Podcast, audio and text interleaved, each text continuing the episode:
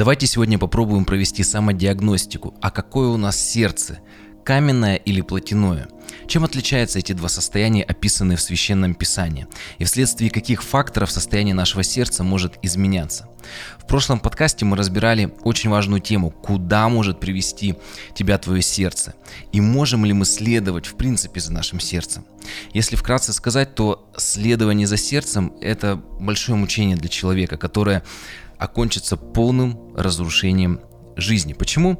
Потому что вообще, в принципе, у каждого, как мы в прошлом подкасте разбирали, вы можете посмотреть его, так вкратце, да, еще пройдемся, что мы говорили, что у любого человека есть два пути, вот такая вот развилка. Первое, это вот быть, э, так скажем, в кавычках, философом, то есть тот человек, который во всем сомневается, он всю жизнь ищет истину, и в конечном итоге так ее и не найти, так как цель этого пути только поиск. И еще ни один философ объективную истину не нашел. И истина признается, что она субъективна и у каждого своя.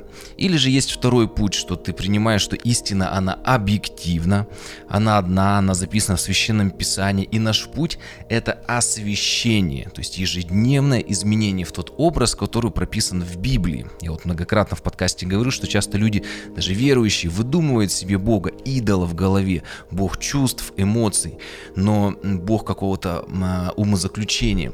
Но бог, он открыл себя сверхъестественно в Священном Писании. Мы имеем сверхъестественное откровение. Чем больше мы изучаем Библию, тем больше мы понимаем именно библейского Бога. Тот Бог, который есть на самом деле. Его Слово, то есть что такое Библия? Это Слово о Боге. Мы можем понять Его, Его характер, Его сущность, изучая Священное Писание. И у нас есть э, два варианта. Либо мы при, принимаем, принимаем, что это Его Слово, и Бог, Он такой как он себя описал в этом. Либо мы сами себе этого золотого тельца из тукана делаем и в него верим, в него поклоняемся. И сами понимаете, что, соответственно, э, у каждого из этих путей будет свой, свой финишный, э, так скажем, результат. Поэтому, э, еще раз, два пути. Первое, что есть объективный что истина объективна, и это является Иисус Христос, Его Слово, и мы меняемся, следуя за объективной истиной. Иисус есть путь. Или второй путь, постоянно как философ мы сомневаемся, ищем истину, и получается, что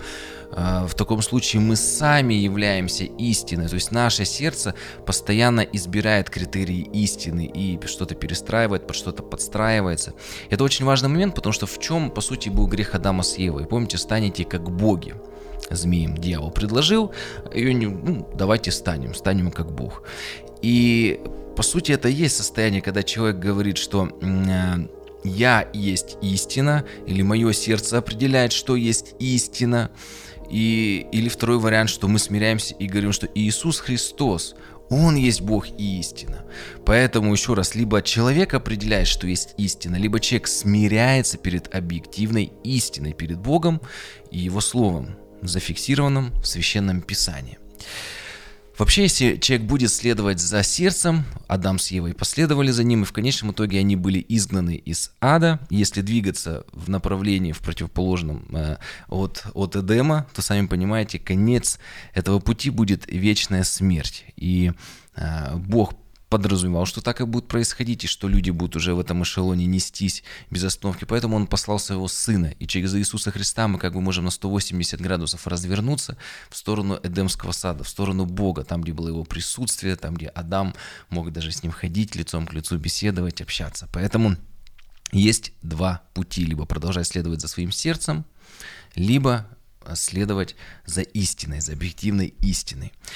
И напомню местописание, числа 15 глава 37 стих. Э, Священное Писание очень четко говорит о нашем сердце и э, как нам за ним следует следовать. 39 стих. Смотрите, вспоминайте все заповеди Господни, все, что Бог записал в своем слове, и исполняйте их, и не ходите вслед сердца вашего и очей ваших, которые влекут вас к блудодейству. Ну, говорили, что главный блуд это против Бога с идолами для народа израильского заключался. Поэтому из этого места выходит, что у человека, который до конца все-таки не понимает Слово Божие, не понимает библейского Бога, его характер, э, не следует за ним, его сердце будет постоянно часто ошибаться ошибаться, часто будет принимать неверные решения, потому что если человек не знает объективную истину, он будет следовать за своим сердцем, так как он думает, так как он знает, его сердце определяет объективную истину, и в конечном итоге э, будут приняты те решения, которые в конечном счете приведут к разрушенной жизни человека и в конечном итоге вечному разделению с Отцом. И такие простые примеры могу парочку привести. Например, э, следовать за сердцем или ты все-таки смиряешься перед объективной истиной. Ну, простой пример, идти на служение в воскресенье или нет. И для тебя критериями является погода, самочувствие, еще что-то, или Божье Слово, которое говорит, не оставляй своего собрания для человека, находящегося в семейных узах, в браке, когда у него вдруг сердце влечет его с кем-то начать общаться, переписываться, и он будет следовать за сердце, угодить ему, или он будет следовать Слову Божьему, чтобы быть верным своему супругу, верным завету брака, который он заключил. Поэтому здесь еще важный момент, что чем больше искажен образ Божий в человеке, то есть чем дальше человек от стандартов Божьего Слова, то тем больше в своей жизни он совершает неправильных выборов. И результат разрушенная жизнь, руины. И интересно, что Бог, кстати, в своем слове, помните, у пророка написано, он говорит, что он восстановитель развалин, восстановитель руин. Поэтому даже если человек прожил большую часть жизни, много у него в жизни разрушено, пепел остался, то Бог, он, он может самое главное его поднять, восстановить. Может быть, не все восстановится. К сожалению, бывает так, что бывают некоторые травмы и некоторые последствия греха, которые не изменить. Но, по крайней мере, самое главное, что человек, если будет рожден свыше, если он принят его слово, то он будет наследовать жизнь вечную. Кстати говоря, следующий выпуск подкаста у меня будет посвящен типа, заповеди, разбору заповеди «Не убей». И там мы подробно поговорим об образе Божьем, заложенном в человеком. Обязательно, очень советую вам э, его послушать, потому что вы тогда лучше вообще поймете, почему Бог говорит, там, например, дает эту заповедь, потом уничтожается дом Гамору, повелевает своему народу, Э, уничтожат разные народы. А, и это как раз вот тоже с этой темой связано, образ Божий, его искажение и так далее.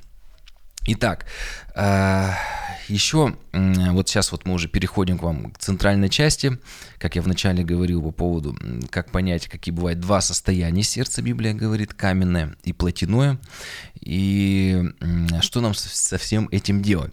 Вообще, если мы возьмем два одинаковых абсолютно биологических, э, ну, биологические человека, одинаковая группа крови, у них сердце бьется, там кровоток одинаковое количество времени занимает по организму, то Библия говорит, что у таких двух людей, несмотря на то, что у них все анализы одинаковые, сердце, МРТ, все показывает у них абсолютно идентично, но при этом, а, даже это могут быть близнецы, но при этом Библия говорит, что у одного может быть каменное сердце, а у другого плотяное.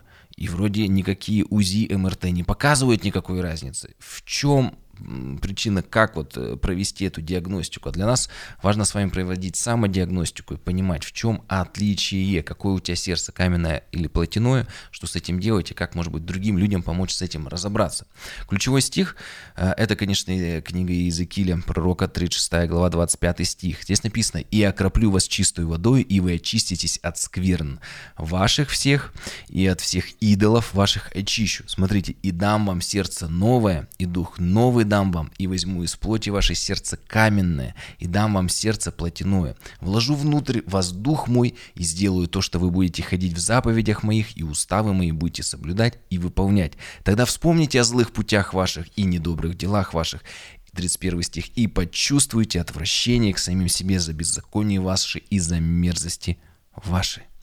Вместо сердца каменного Бог говорит, что Он дает сердце плотяное, живое мы рождены, если свыше, то у нас уже, соответственно, не греховное, не умершее сердце, оно живое, которое в духе бьется. Как понять, какое у тебя сердце? Все очень просто. Есть два фактора для самодиагностики. Первое, 31 стих. В нем а, написано, что, как мы только что прочитали, что человеку будет стыдно делать те дела, которые он делал до этого. Поэтому происходит вот разделение. Два биологически одинаковых человека, но внутренность духовная разная. Один рожден свыше, другой нет, получается. Это, э, ну, или человек, который уже, у него может быть также будет духовная деградация. Э, и это делает разными людей совершенно. То есть, получается, каменное сердце, оно не имеет отвращения э, к, к греху, к тем делам, которые делает человек. Э, то есть каменное сердце, э, человек делает спокойно те дела, которые в Библии говорит, что это грех, который мерзкий, противный Господу. А человек говорит, да ничего страшного, знаете, все нормально в таком случае человек, он э, не имеет этого плотяного сердца. И наоборот, ожившее сердце, живое, оно стремится к освящению, и оно, э, как вот мы с вами читаем, что этот человек, он даже не хочет вспоминать о, о путях злых своих, недобрых делах, и он чувствует, здесь написано, даже ощущает на физическом уровне, на чу, в чувство отвращения к себе за беззаконие и за мерзости. Такой человек называет грех грехом, для него нету компромисса.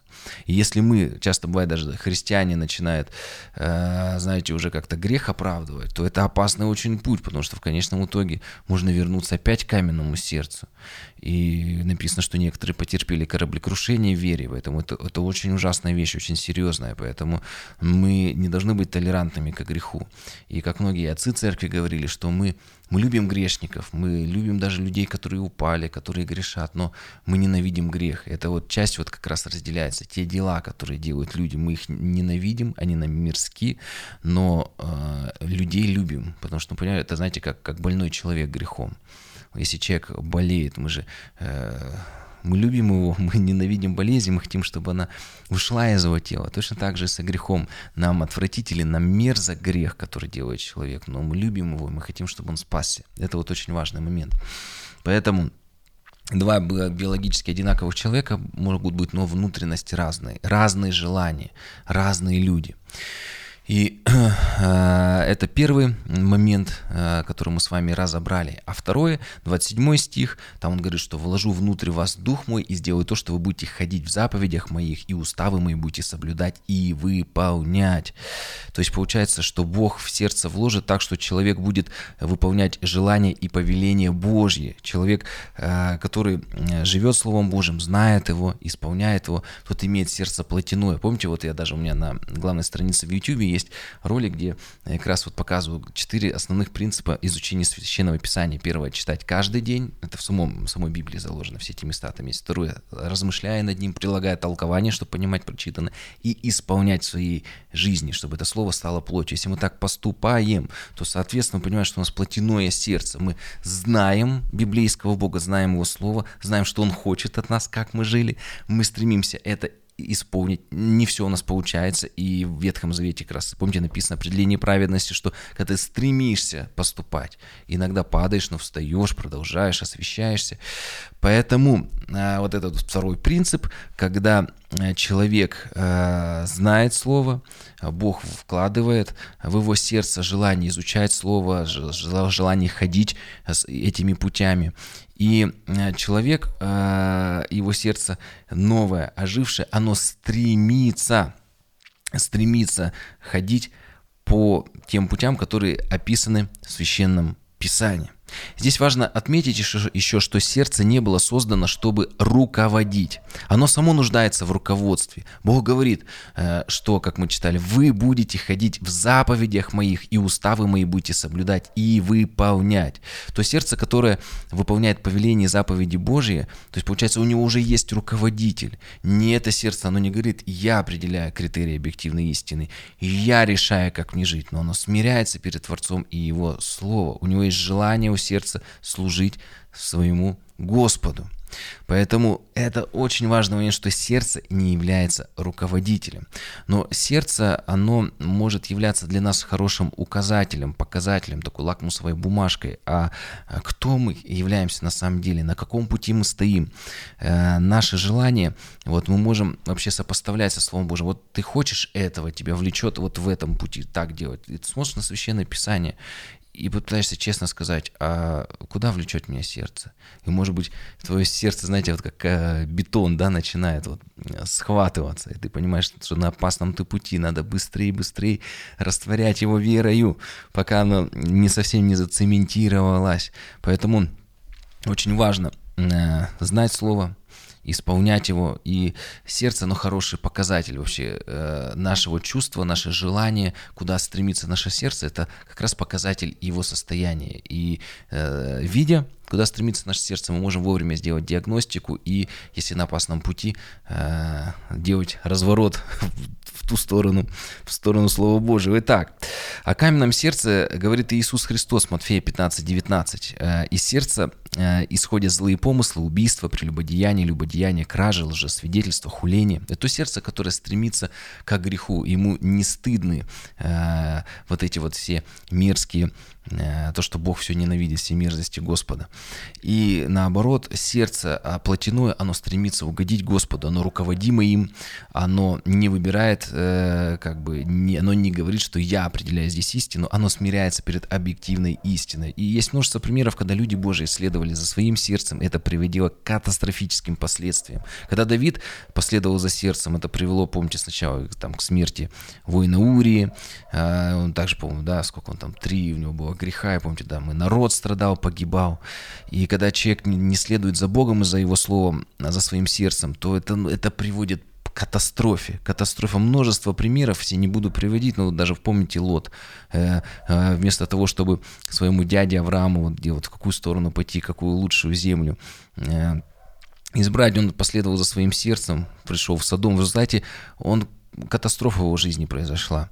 Потерял жену, дочери извратились. Было множество последствий. А, поэтому а, у каждого из нас есть два пути. Или следовать за сердцем, или следовать за объективной истиной, следовать за Христом и за Его Словом. Слово Божье говорит, что Иисус Христос, Он наш есть руководитель или пастырь, можно сказать. И Слово Божье, а, Библия, оно как раз может быть нашим пастырем, нашим руководителем, нашим директором жизни. Но сердце не может нами руководить, так как оно само нуждается в пастыре и в его руководстве. Второе послание Тимофея 3,16 написано, что все Писание Богодохновенно, оно полезно для научения, для обличения, для исправления, для наставления в праведности. Но что Слово Божье, оно как раз и предназначено, чтобы руководить нами а не сердце человека, так как оно, э, оно крайне испорчено. И Иеремия 17.9 написано, что лукаво сердце человека более всего и крайне испорчено. Поэтому когда-то мы с вами жили без Христа, жили по своей воле, определяли, что есть истина, что хорошо, что плохо. Помните, вкусили дерево познания добра и зла, и уже э, образ Божий искажается, человек сам определяет, что такое хорошо, что такое плохо. Люди живут по чувствам, мы часто, многие так жили, или может быть ты сейчас чувствуешь, что ты так живешь. И когда мы принимаем Иисуса Христа своим Господом и Спасителем, мы выбираем следовать за Ним, то мы становимся новым творением. И Бог дает нам новое сердце, мы рождаемся свыше, Он дает нам сердце плотяное, которое имеет желание исполнять Его волю, Его Слово, имеет желание следовать за настоящим руководителем, а не пытаться быть руководителем. Поэтому первородный грех, как мы сегодня разбирали, это вот желание быть как Бог, не подчиняться Его Слову. Мы сами с усами, мы идем туда, куда хотим. Но другой вариант, что ты следуешь за словом, говорит, Господь, я пойду за тобой, веди меня, Псалом 22, да, к, к водам тихим, к пажитям. И сегодня часто даже бывает и в церкви проникает такое учение, что вот ты вот имеешь желание сердца, и вот надо тебе вот э, эти вот желания их приводить к реализации, тогда ты будешь по-настоящему счастлив. Но человек получает в конечном итоге временное наслаждение, и в конце это приводит к разрушению и гибели. Помните Моисей?